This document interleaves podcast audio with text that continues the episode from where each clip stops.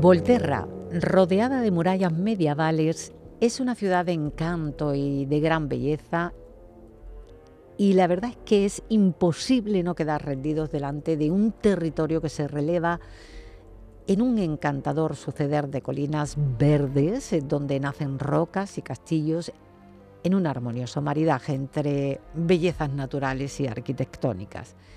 Pero independientemente de esta hermosura del lugar, Volterra guarda una historia oscura relacionada con la brujería, los vampiros y lo oculto.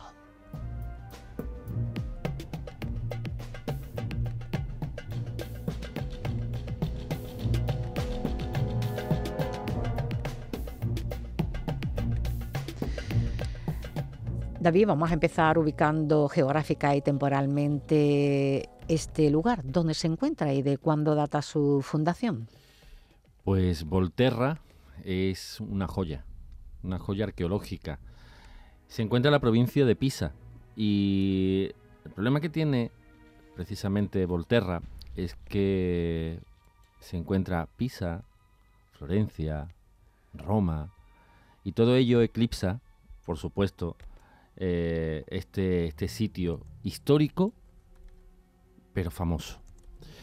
Volterra fue ocupado por primera vez en el siglo VIII antes de, antes de Cristo y fue original, originalmente un asentamiento, un asentamiento fortificado en una colina que los primeros que ocuparon aquello fueron los etruscos.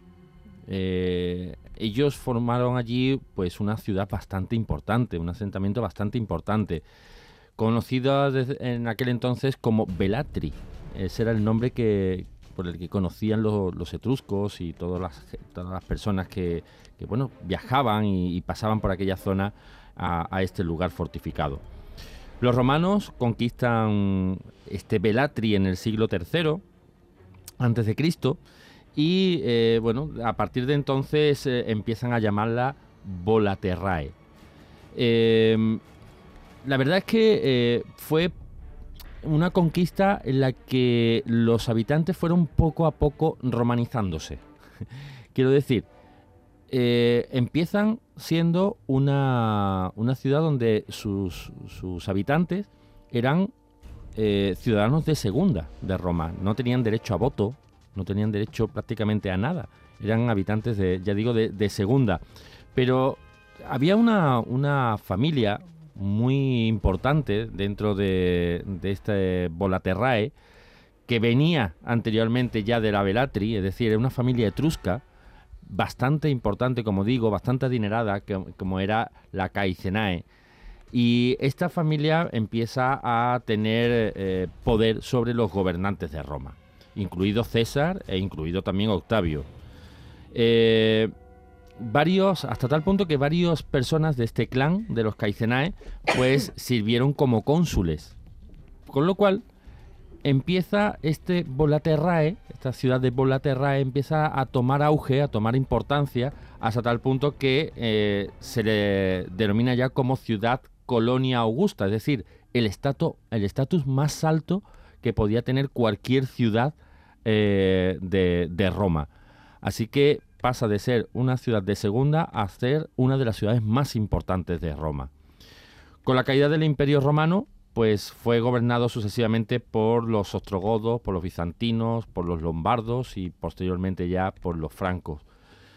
Cuando se derrumba precisamente el Imperio Franco, Volterra se independiza y los ciudadanos pues pasan a, mantener esa independencia con, con sus vecinos pues durante bastantes, bastantes años. Sin embargo, eh, en el siglo XVI, Florencia conquista esta ciudad de, Volterra, ya llamada Volterra, y eh, es, pasa a estar bajo el control de una familia bastante conocida y bastante importante, como era la familia Medici. Esta familia que consigue esa riqueza que tenía gracias al comercio y gracias a la banca, pues es quien eh, designa eh, los eh, por dónde va a ir los designios, y nunca mejor dicho, en este caso, de, de Volterra. En el siglo XVII la ciudad entra en un periodo pues prácticamente de, decadencia, pero fijaros la, ironía del destino, ¿no? este periodo de decadencia hace que se preserve en, ella, gracias a, ese periodo de decadencia, pues muchos de esos edificios importantes que, que tienen y, por supuesto, el interior de la ciudad. Así que, eh, ya digo, Volterra es una ciudad que es una joya arquitectónica que no debemos perdernos. Jesús, como ya ocurre con otras ciudades italianas, en Volterra existen vestigios de las diferentes culturas que poblaron de sus tierras. Sin embargo, a diferencia de otros lugares, allí se puede encontrar eh, restos de hasta tres civilizaciones diferentes. ¿Cuáles son y qué se ha encontrado o qué se ha hallado de cada una de ellas? Bueno, los etruscos los romanos y posiblemente entre las eh, restos de las civilizaciones que estuvieron allí, las más importantes sean los ostrogodos. Vaya hombre. Vaya. Me voy a ver mi propia saliva, qué triste. Bueno. Pues está apagada, ¿eh? es lo que suelen decir. Ahora cada uno hace lo que quiere con ella. Em, de la parte de, la, ocupación romana, lo que se conserva es un arco abovedado del siglo I a.C., que tiene unos enormes bloques de tierra, de piedra rectangulares, en los cuales hay una tallada unas caras. Posiblemente, según dicen, podrían ser algunos dioses romanos, aunque no se ha identificado realmente a cuáles de ellos se corresponden, entre otras cosas porque también los romanos no eran muy de, de hacer eh, esculturas fijas a la hora de representar sus deidades. A lo largo de los siglos que han ocupado Europa, pues han evolucionado, evolucionaron también en la escultura yo ahí tengo mis dudas, porque con respecto a las culturas griegas y las romanas de, esos siglos hay una diferencia. Yo creo que los romanos no eran muy de pico y, martillo, para mí que no. Pero bueno, a lo que voy. Después los etruscos. Se han descubierto algunas urnas, enterramientos etruscos en aquella zona. De hecho, se han descubierto hasta 600 urnas funerarias y otros artefactos que eran muy importantes para poder identificar que precisamente las personas que estaban allí enterradas eran etruscos. En cuanto al resto de civilizaciones, sobre todo pues la, ostrogoda. Hay algunos restos también, como decía David, también lo hay bizantinos, lombardos, francos. De estos últimos quizá queden más, pero de los que hay una gran cantidad de restos y por supuesto eh, muchos vestigios son de los etruscos y los romanos. Tanto es así que de los romanos hay allí un, un teatro. Se ha descubierto un teatro. Hay una serie de gradas con un eh, foso en la parte inferior que en realidad no era un foso, era simplemente el escenario del teatro y que está eh, construido en una colina y se incorporó posteriormente a las murallas de eh, la ciudad cuando, durante la Edad Media. entre los muchos sitios medievales de la ciudad, que hay muchísimos, se encuentra uno, destaca uno que es el Palazzo dei Priori, el Palacio del Prior, en definitiva, traducido al castellano, para que lo entendamos. Eh, es una auténtica plaza medieval. De hecho, allí se hace incluso un mercadillo actualmente. Es un, por lo tanto, es una edificación bastante importante. Después está la Catedral de Volterra, siglo XIII, que se amplía después de un terremoto y que hay que destacar el baptisterio de planta octogonal y que eh, está dedicado, em, ese de estilo barroco, quiero decir, la, escultura, la, arquitectura es de estilo barroco. La fortaleza de los Medici, también importante. La familia Medici está en la historia de Roma prácticamente, en la Edad Media, prácticamente escrita como a fuego y a piedra en, casi todos los lugares de allí.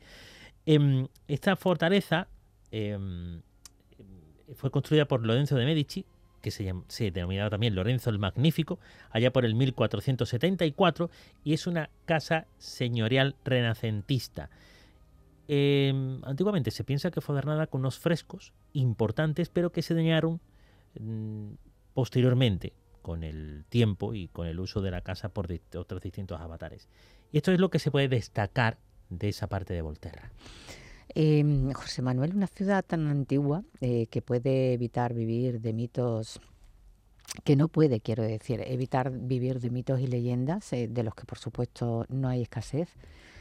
¿Cuál es eh, la principal de, Volterra o el principal de Volterra? Bueno, pues nos vamos a encontrar que está asociada a una gran cantidad de mitos como la magia, la brujería, que todo eso, bueno, pues se puede relacionar incluso con la herencia que tenía de la cultura etrusca, que como hemos comentado, pues se encontraba muy arraigada en esta zona. De hecho, los etruscos, bueno, pues es uno de los pueblos importantes y también misteriosos, hay que decirlo. Dicen que la primera, eh, la primera leyenda que hay en torno a esta tierra se relaciona con, con la brujería, porque la primera bruja, Aradia, fue enviada allí por la diosa Diana para enseñar las artes de la hechicería a los seres humanos. Y ella fue la primera bruja. Entonces hay una gran roca que conduce a la, a la ciudad, que también está relacionada con la, con la propia brujería, que se llama la roca madringa, que es como eh, se le denominaba también en la Edad Media, y algunos pues todavía juran que los sábados por la noche pueden escuchar allí los gritos escalofriantes, los susurros de las brujas allí mm, con olor a azufre, haciendo hechizos y demás, ¿no? Bueno, no deja de ser curioso, ¿no? Hay muchas excavaciones arqueológicas que han tenido lugar desde el siglo XIX, en el siglo también XX, en Volterra, que se convirtió ya en un destino turístico bastante pintoresco, de hecho, es una ciudad muy bonita. Y una nueva Aradia, dicen que nace el 13 de agosto de 1313, que fue condenada y encarcelada por la iglesia, y sin embargo cuentan que el día de su ejecución, en la celda, de la que no podía entrar ni salir, estaba vacía. Y a partir de ahí se crea una amplia tradición de brujas en una ciudad que dicen que es poderosa en este sentido en Italia. En la década ya del 2000, Volterra dio también la bienvenida a otros tipos de seres sobrenaturales, por ejemplo los vampiros. Sí, sí, los vampiros. Porque Stefan Meyer, Stephanie Meyer, o sonará Stephanie Meyer porque ella ambienta alguna eh, escena de la saga literaria Crepúsculo. En fin, hay películas malas, muy malas, extremadamente mala y esta, ¿no? Exactamente, ¿no?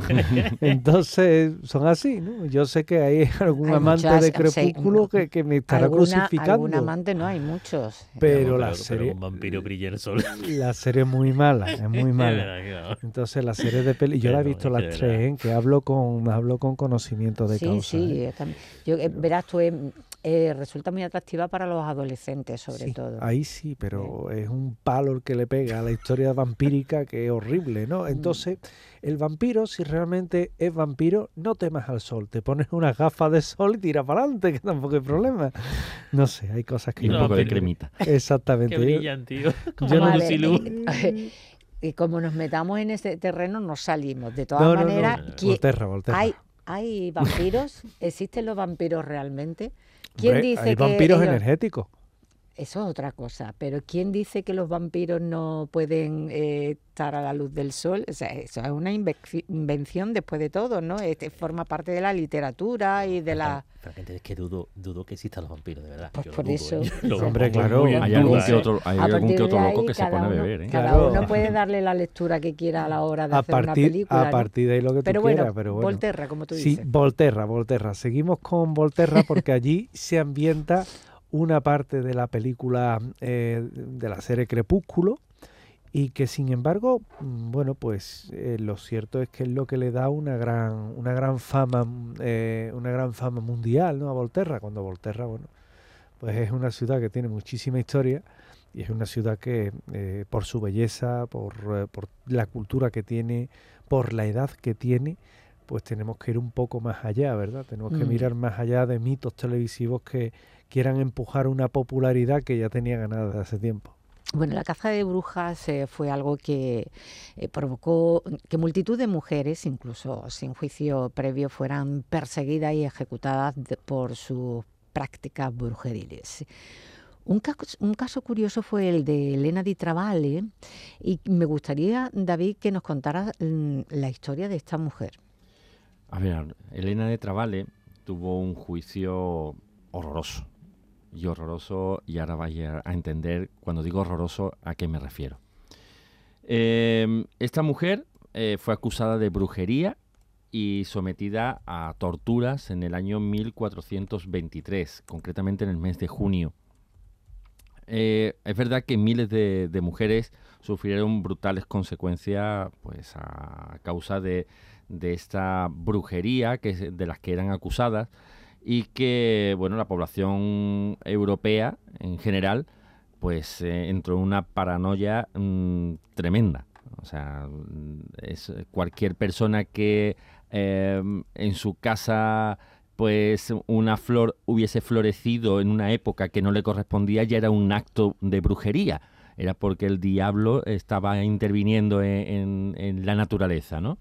Bien, pues Elena provenía de una pequeña villa, en este caso de, de Travale, en el Val di Cesina, que se llama eh, el lugar. Y en este, en este lugar eh, tienen la suerte o la mala suerte en aquel entonces que existe muchísima actividad geotérmica. Claro, cuando tú tienes esa actividad geotérmica, eh, resulta que hay gruesas nubes de gas que salen de la Tierra y que inundan el lugar donde, donde ya están. Las personas cuando vieron, las personas, la, mentalidad de esas personas de aquel entonces, cuando vieron aquello, lo primero que dijeron es, el diablo es el que está en el fondo, enterrado ahí, y es el que está haciendo que salga ese humo del fondo de la tierra. ¿Y quién vive allí? Elena. Ella, es la culpable. Así que Elena fue para adelante, la metieron en el calabozo, le hicieron eh, martirio para que confesara. Evidentemente ella no confesó, así que la pusieron delante, lo que era la tradición en aquel entonces, no estaba todavía la Inquisición como tal, sino, sino que era juzgada por nobles. La pusieron delante de tres nobles y estos tres nobles le, la condenaron, en este caso, a eh, lo peor que se podía hacer en aquel entonces. Le dieron 50 latigazos, la insultaron en medio de la calle y la expulsaron de eh, bueno del, lugar donde, donde vivía, en este caso de la parroquia de Volterra. Esto que para nosotros hoy en día, pues eh, dice, bueno, mm, sí, hombre, pegar 40 latigazos a una mujer que no tiene culpa de nada, insultarla de forma gratuita y expulsarla de su casa, porque sí, pues eh, es terrorífico, ¿verdad? Pero es que en aquel entonces esta, esto era lo menos. Esto era un castigo, mm, mm. bueno, digamos por, por, crear un poquito de justicia, pero realmente la justicia en aquel entonces era lo que posteriormente también hizo la Inquisición, es decir, quemarlas en la hoguera, es lo que se hacía. ¿Por qué Elena entonces no fue ajusticiada como tal? Si estaba, era una bruja, pues simplemente porque, según se cuenta, Elena estaba casada de forma secreta con una persona de alto, alto poder eh, civil y que evidentemente él fue el quien intervino delante de esos nobles para que eh, bueno, la pena a su amada no fuese tal de, la muerte, sino que bueno, la dejasen en esos latigazos y, poco más, ¿no? Así que esa es la historia de Elena de Travale. Vamos con otra historia. Eh, bueno, hay que decir que la historia de las cazas de brujas eh, resquebraja el imaginario del Renacimiento como un periodo donde razón y conocimiento ganan terreno a las supersticiones de la Edad Media. Sin embargo, al contrario de lo que casi todo el mundo opina, esta persecución eh, a las brujas no fue mm, algo plenamente eclesiástico, sino que más bien civil. Eh, Jesús, ¿qué cuentan los historiadores al respecto? Bueno, aquí hay una profunda disparidad de opiniones en cuanto a los historiadores se refiere. Yo creo que tiene más que ver con la creencia eh, que con la posible realidad. Y no es que me decante por, una, un extremo u otro. Mm, voy a defender los dos extremos. Por una parte hay algunos que aseguran que aquella, aquella persecución eh, eclesiástica de la brujería fue más bien una persecución eclesiástica a las mujeres por ese carácter misógino durante una parte, una gran parte de la historia de la Iglesia Católica.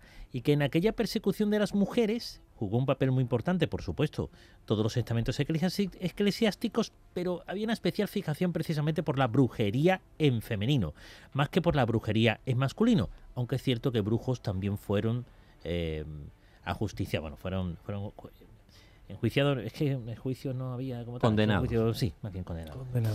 Yo decía justi- es que iba a decir justicia de, eh, eh, juzgado y ajusti- ajusticiado, pero el juzgado, un juicio, juicio es que no hubo. No. Fue justiciamiento y ya está. Y fue. mm, Ahí va y te. En fin. Para que nada. Eh, hubo muchas bulas papales que exorzaban a, eh, exorcizaban en este caso, exhortaban en este caso a la, a la opinión pública, a los civiles a perseguir, de alguna manera, aquellas acciones que pudieran estar en contra de la moralidad religiosa de la época. Y esta orden, de alguna forma, este testigo lo cogieron y muy bien las autoridades civiles. De hecho, es paradójico que en Italia y en España, durante el tiempo en que la Inquisición se hacía cargo de este tipo de persecución y juicios de la brujería, hubo quizá menos casos de sangre, menos ejecuciones que en el resto de países, que aunque es cierto que estaban bajo el- el, protectorado de la religión católica, en algunos casos protestantes, y aquí donde fue especialmente cruel, los fueron crueles los juicios eh, eh, civiles, es donde hubo muchísimas más muertes. Está claro, eh, recordamos muchos procesos en el centro de Europa, en los cuales hubo una alta mortandad de personas que fueron calificadas como brujas, donde el protestantismo estaba como parte de rama de la religión cristiana imperante, y allí los tribunales eran civiles, y allí los castigos eran brutales. Los juicios, bueno, eran imparciales total y absolutamente. Y las condenas, allí se libraban de la muerte uno o ninguno en contra de lo que la Inquisición sí, parece ser según los documentos oficiales, sí pudo favorecer en el resto de los lugares donde tenían esa potestad. Repito, España e Italia. Ahí sí hubo juicios, hubo también persecuciones, hubo también ejecuciones, pero hubo quizá un carácter mucho más leve en cuanto a las mismas. Las penas eran pues que si el chaco bendito, que si el escarnio público, en algunos casos eh, pues el destierro de, algunos lugares, la excomunión por supuesto, eso que duda cabía, el destierro de algunos lugares, en los cuales jugaba un papel importante ahí eh, el estamento público para ejecutar precisamente esa orden, pero no hubo tantas muertes y ejecuciones.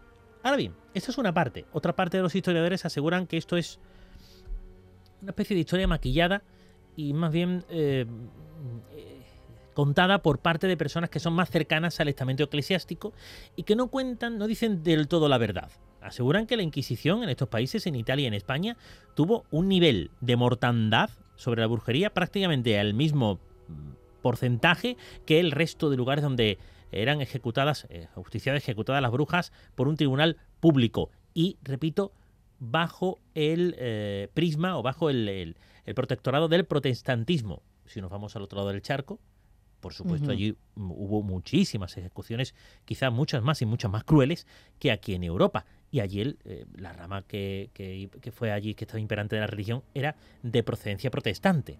Con lo cual, pues bueno, es cierto que, los estamentos públicos jugaron un papel importante, pero hay división de opiniones. No está claro que fuera tan así.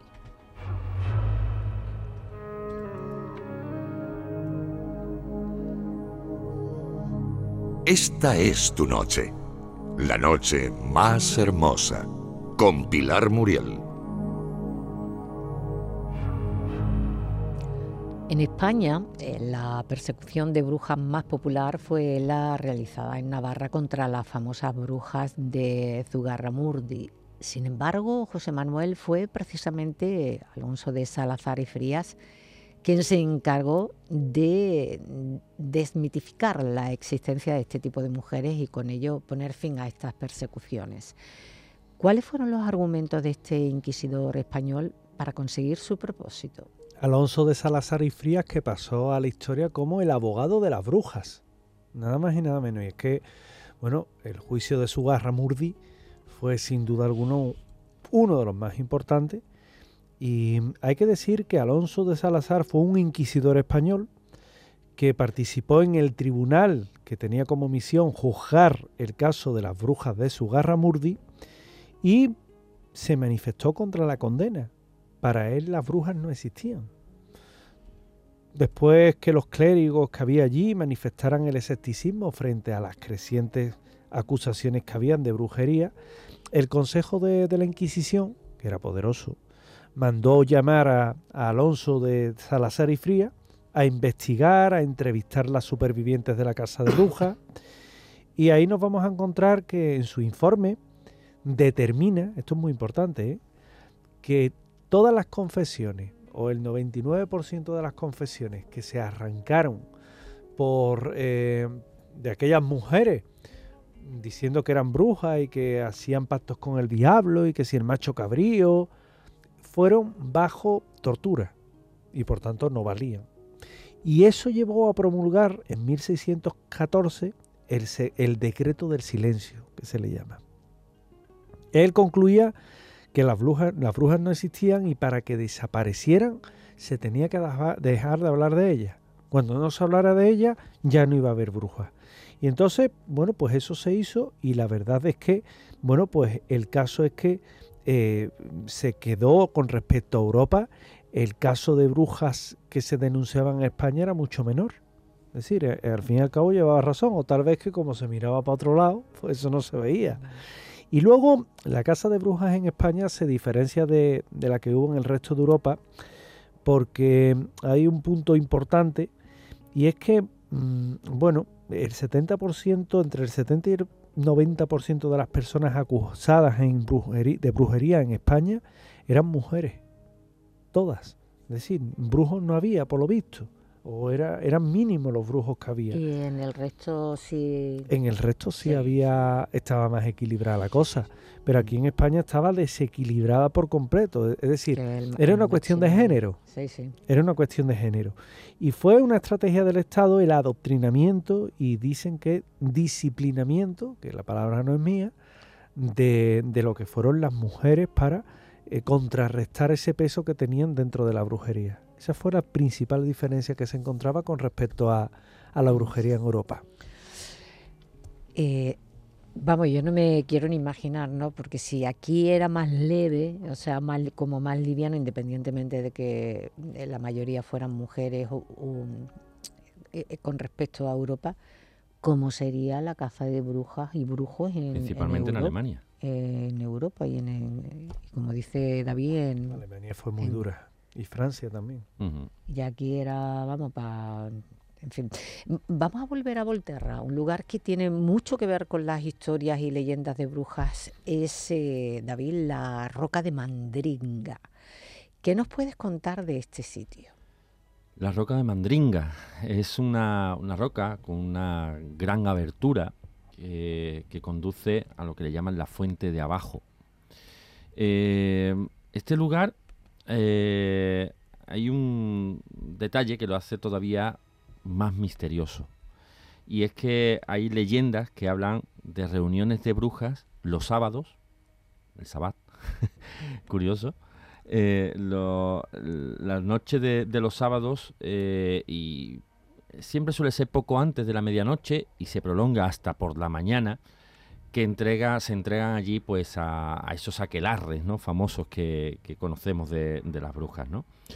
Eh, de hecho, hay una historia escrita que se recoge en el Magic and Mysterious Volterra, que empieza con una, una historia que me gustaría leeros tal cual. Y dice, si a San Barbato le hubiera resultado fácil demoler el centenario Noche di Benevento y así dispersar a las miles de brujas que allí se reunían, las dificultades que habría encontrado en Volterra habrían sido tan sobrehumanas que para hacer perder la esperanza de poder desalojar de Mandringa a los malvados discípulos de Sartán. Es decir, es un lugar tan sumamente importante, Mandringa, en la, la roca de Mandringa, en la historia de brujas de Volterra que se habla incluso de prácticamente una legión de brujas en, este sitio. Y es que cuentan que eh, se reúnen las brujas eh, en este lugar y empiezan a llegar desde por la mañana temprano. Allá llegan con los niños, llegan con sus, eh, con sus calderos, algunos de cobre, otros de hierro, eh, y empiezan a rellenar esos calderos con el agua de esa fuente, de esa fuente de abajo, que proviene de esa, de esa, de esa roca de mandringa, y empiezan a calentarlo para que el agua empiece a entrar en ebullición. Y así empiezan a echarle sus plantas, empiezan a echarle sus, sus diferentes eh, pociones hasta llegar a la medianoche. A la medianoche dicen que esos niños se retiran y que se quedan solamente las brujas llamando a Satán para que aparezca entre ellas. También se cuenta que los habitantes de Volterra se quejan de no poder dormir por las risas, los gritos de estas eh, brujas todos los sábados por la noche, hasta bien entrada la, la mañana, y que eh, evidentemente los niños no pueden, no pueden dormir, Descansar. no pueden descansar. Pero hay una cosa muy interesante y es que dicen que los perros y los gatos empiezan de pronto a aullar y a maullar justo cuando se supone que aparece, en este caso, pues el Satanás o el demonio, quien, como queramos llamarlo, eh, en esta llamada que hacen las brujas en esta roca de Mandringa. Así que un lugar místico de, de este, de este pueblo. Pues si quieres hacerte una idea de cómo serían las torturas durante la época medieval, medieval en Volterra, eh, no te puedes eh, perder el Museo de la Tortura. Jesús, es que me- ya estoy viendo que me vas a dar demasiados detalles. ¿Qué se puede ver allí? Que eres así. Intentaré dar los detalles que sean precisos para que Sí, nuestra sí. audiencia tenga una idea de Mm. lo que se hacía en aquel momento. Yo simplemente me ciño a la información y a dar esa información a los oyentes. Ya, ya. Dicho lo cual, eh, aclaro primero, eh, es curioso como la Inquisición se hacía, eh, eh, hacía especial hincapié en, la, en el carácter más sangriento de las brujas. Mm. ¿eh? Vale, quedemos con esto. Instrumentos de tortura de la Inquisición. Dos puntos aparte. Mira, en este museo hay tres salas en Volterra, que por supuesto todas ellas están llenas de, repletas de instrumentos de tortura, pero que destacan algunos por encima de otros, y vamos a describir algunos de ellos. Por ejemplo, en la primera sala hay una silla de tortura. Es una silla de madera que tiene almohadillas metálicas en los brazos, en los reposabrazos y en la parte de las nalgas. Eh, además, pinchos potentes. Os podéis imaginar que allí se sentaba a la bruja de turno y tú ponte cómoda, ponte cómoda, no te preocupes, que pincho un poco, tú tranquila, déjate de llevar, déjate de caer, déjate de caer y si no, me siento encima tuya para que te dejes caer un poco mejor y pruebe lo cómodo que son los pinchos en esta silla. Hay otra que es la ruleta de la, de la- de la fortuna, no, de la tortura. En esta ruleta se colocaba precisamente al reo, en este caso aquella persona que fuera a ser, em, em, que se le fuera a hacer el interrogatorio, y si contestaba positivamente a lo que decía la persona, no había problema ninguno. Después ya te he matado. Pero si no contestaba positivamente, pues esta rueda iba girando y con esos pinchos iba causando un poquito de dolor a la persona que estaba sobre esta rueda. Un poquito nada más. En la segunda sala se puede ver la bolsa de los gatos. Curioso esto. Porque aquella persona que se negaba a ser eh, cuestionada por, por la Inquisición, se metía dentro de esta bolsa de cuero, se le metía dentro una serie de animales, generalmente gatos secos, y este se tiraba al río. Y ya si eso, cuando vas el río ya para abajo, ya si eso ya te saca. Tú hasta amigo de los gatos. Tú de buenos son los gatos, ahí dentro no hay problema ninguno. Después está el horno de la Inquisición que Hitler esto lo copió, dijo Hitler, "Uy, qué bueno esto, niño, para cargarse gente. De hecho, fue un horno en el cual pues había eh, gente que era justiciado públicamente quemándolos y había otros que eran mejores los hornos. Si la persona estaba un poquito flaca, se podía meter hasta dos y tres personas dentro del horno. Aquello se le metía fuego por abajo y oye, a fuego lento. Eh, hay una tercera sala en la cual, aparte de una rueda de la fortuna un poco... tortura, más evolucionaba, había otra que era la bolsa de las arañas. ¿Recordáis la de los gatos? Pues está igual, pero con arañas venenosas. Ay, por Dios, hombre. Se metía dentro la persona, se le metía dentro las arañas venenosas, se cosía la bolsa. Y si no hablas con nosotros, habla con las arañas, que a lo mejor ya te cuente, entienden bien y después nos cuentan a nosotros lo que ha pasado. Así que imaginaos cómo eran los instrumentos de tortura. Eso entre otros muchos más. ¿eh? He dicho algunos de ellos, solamente he nombrado algunos de los instrumentos de tortura que allí. Algunos. Yo solamente recuerdo un lugar que estuvimos aquí en, en Sevilla, Jesús y yo, viendo. No sé si recordarás ese pasadizo que vimos eh, en cierta casa de Triana, Ah, sí. uf. Totalmente. donde ponían a esas personas metidas durante bastante tiempo en cuclillas y después las estiraban cuando- nada más sacarlas. ¿eh? Qué barbaridad. Una solemne barbaridad. Un sitio como Volterra, eh, José Manuel, es eh, dado a muchos tipos de historias, incluso de lugares abandonados que durante su periodo de ocupación y funcionamiento ocultaban relatos eh, espeluznantes. Tal es el caso de su hospital psiquiátrico. ¿Qué historia se cuenta de este edificio? El, el abandonado Hospital Psiquiátrico de Volterra, que es una, ¿te has fijado? No, pero del centro de Italia, ¿eh? Centro justo de Italia. De Roma, de Roma. Totalmente. Entonces, mm, hay una, ya hay una institución mental en ruina que mm, eh, es una, una silueta de estas que uno ve y, le inquieta, porque eh, podría muy bien ser el escenario de una película de terror, si se quiere. El, el hospital psiquiátrico, que no era un lugar ni mucho menos agradable, como no eran agradables ninguno de estos sitios sea de Italia, o sean de España, o sean de Francia. De cualquier sitio eran lugares muy decadentes donde precisamente a los pacientes no se les trataba bien. De hecho, finalmente cerró debido al trato cruel que se tenía con esos mismos pacientes y hoy día pasillos, habitaciones están vacíos, adornados con, en este caso, con arte grabado en el yeso en las paredes de todo el edificio, es decir, podéis imaginar que son grafitis y demás algunos particularmente siniestros. Y todo lo que sabemos eh, es que fue fundado en el año 1888 como pabellón hospitalario para dementes de la llamada Casa de los Pobres del antiguo convento de San Girolamo y que fue rebautizado como hospital psiquiátrico y ampliado en el siglo XX bajo la dirección del doctor Luigi Escavia. Además de hospital, se añadieron tiendas, servicios, una empresa agrícola, una sección judicial, con el objetivo de construir un pueblo independiente en el que los pacientes pudieran sentirse libres, ayudar a tratamientos específicos, eh, uno para cada paciente, y retornarlo luego a la sociedad si es que tenía algún punto de retorno.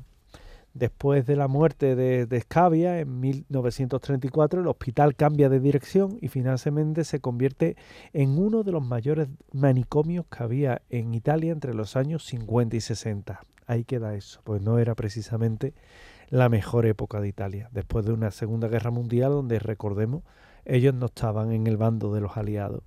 El nacimiento era un problema grave, el nacimiento de este centro mogollónico cargado de, pacientes, había hacinamiento por, bueno, era su principal problema, había admisión forzada, estancias que se convirtieron en un problema porque estaban apiñados y se podía estar fácilmente encerrado a la primera señal de depresión o esquizofrenia o debido con meras acusaciones de transgresiones políticas o morales, como aquí la ley de vagos y maleantes, igual, te metían en, en, en de eso y adiós.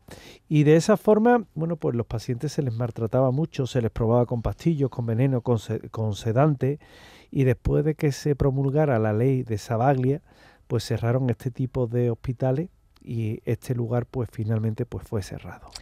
Esta historia del hospital psiquiátrico de Volterra es similar al de otros recintos eh, de este tipo de los cuales se ha hablado en la noche más hermosa. Sin embargo, este se hizo famoso gracias a un paciente.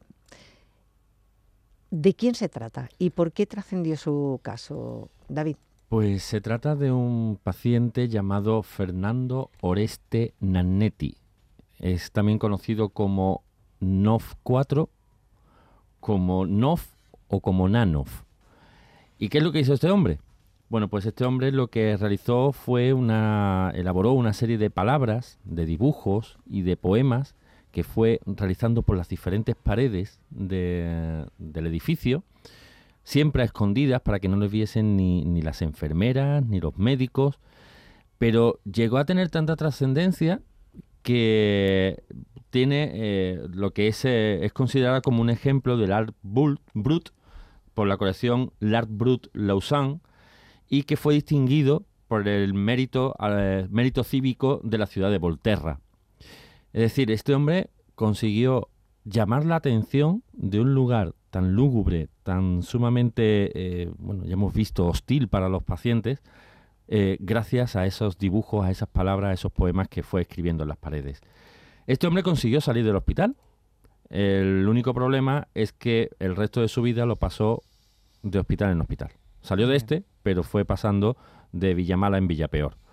Eh, sin embargo, su trabajo sí es verdad que sigue vivo y que sigue siendo admirado por todas aquellas personas que, lo han podido ver. Eh, el hospital de Volterra hoy en día, bueno, está situado en, la, en una colina, como bien decimos, que fue cerrado, pero se ha reabierto actualmente un ala y está funcionando como lugar para pacientes con problemas mentales.